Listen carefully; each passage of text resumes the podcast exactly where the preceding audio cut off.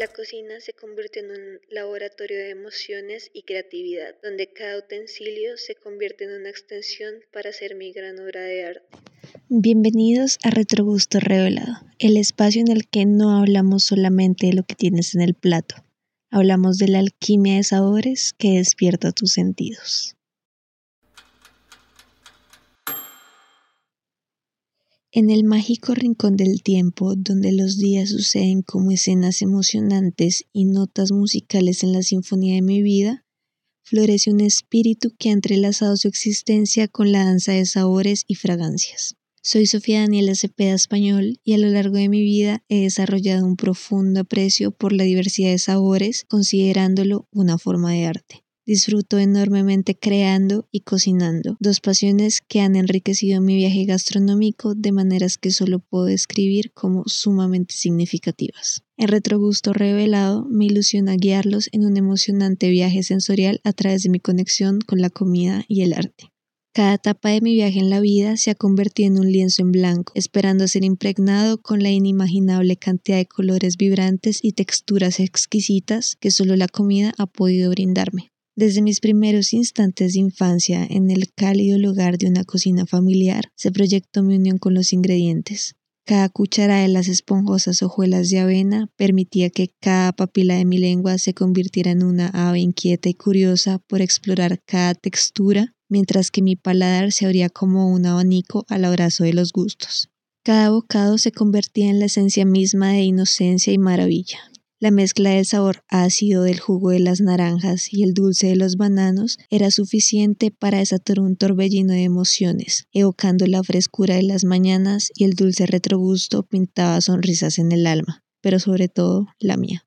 Las cremas de verduras y pollo hechas por mi mamá con mucho amor eran abrazos en forma líquida, reconfortando en cada cucharada y dejando la nostalgia en cada último sorbo. Mientras crecía, surgieron los apetitos exploradores, ansiosos por descubrir mundos nuevos en cada comida que se atravesaba por mis ojos. Cada plato se convirtió en una travesía. Los caóticos instantes de la primaria con loncheras llenas de frutas, ponquecitos y yogurt regado por toda la bolsa se veían armonizados por las tardes de almuerzos, películas y risas en casa de mis abuelos. Lunes de frijoles verdes, arroz, carne asada y jugos de frutas viendo cantinflas con mi abuelo. Martes de pasta con carne molida y jugo de mora, cabeceo del sueño mientras mi abuela me cucharea el almuerzo. Miércoles, sopa con banano y cilantro picado o pasto, como podría describirlo mi abuelo. Jueves, algunas veces garbanzos o lentejas con arroz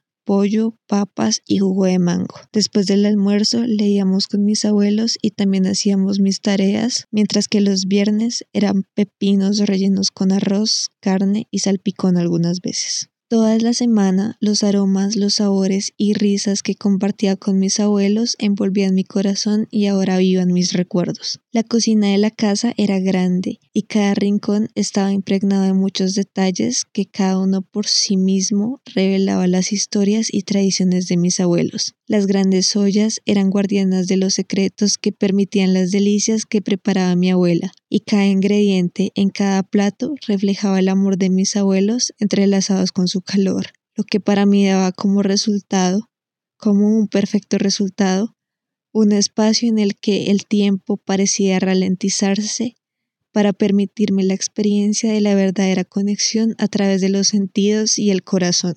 En las noches, cuando ya estaba en mi casa con mis papás y mi hermana, siempre era sorprendida por huevos Kinder sorpresa. Estos siempre eran enviados por uno de mis tíos. Las cenas eran tranquilas y arrollaban el cuerpo con ligereza. Jugos de frutas, avena con galletas, agua de panela con limón. Muchas veces fueron respiro a un día lleno de bastantes actividades pero la aparición del helado o los huevos Kinder sorpresa me llevaban al día siguiente de la tierra al cielo. Esa sensación no estaba dispuesta a compartirla con mis compañeros del colegio. En esos momentos la vida se sentía extraordinaria, eso sin olvidar los fines de semana con mi familia en los que la comida me llevaba a otros lugares del planeta. A veces comíamos ceviches, otras veces bandeja paisa, pizza, arroz chino, pastas y entre otras cantidades de comida Se creaban puentes invisibles en lugares remotos que me encantaría conocer. Los años avanzan y los sabores de cada uno de los platos que he comido han llenado mi alma. Hasta ahora, cada una de mis tortas de cumpleaños, de tres leches con frutas y crema, tortas de helado o de chocolate con cerezas y Nutella, en cada pedazo se han transformado en un suave sueño a lo que podría ser mi nueva edad. A medida del tiempo, los sabores cambiaron, pero también perduraron. La vida ha transcurrido picante, dulce y amarga, con amores, con nuevas responsabilidades y otras cosas que no son para nada relevantes. El gusto por la comida no desapareció. Al contrario, llegó con descubrimientos como mi nuevo gusto por cocinar. La cocina se convirtió en un laboratorio de emociones y creatividad, donde cada utensilio se convierte en una extensión para hacer mi gran obra de arte. Me gustaría cocinar más seguido, pero a veces la rápida solución hace que duela el estómago.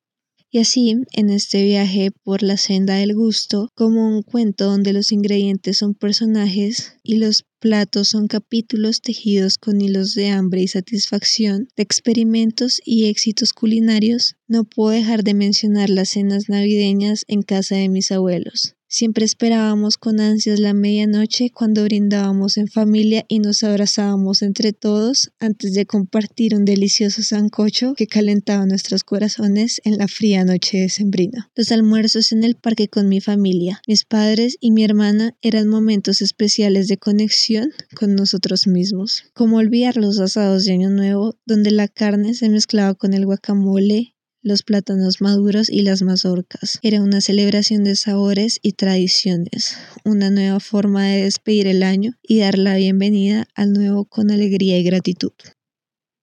Tampoco puedo dejar de mencionar los momentos en los que mi papá experimentaba con el hígado encebollado y las bolitas de patacón rellenas de queso y bocadillo. Estos platos, aunque no eran los más convencionales, eran como pequeñas obras maestras que revelaban su creatividad y amor por la cocina.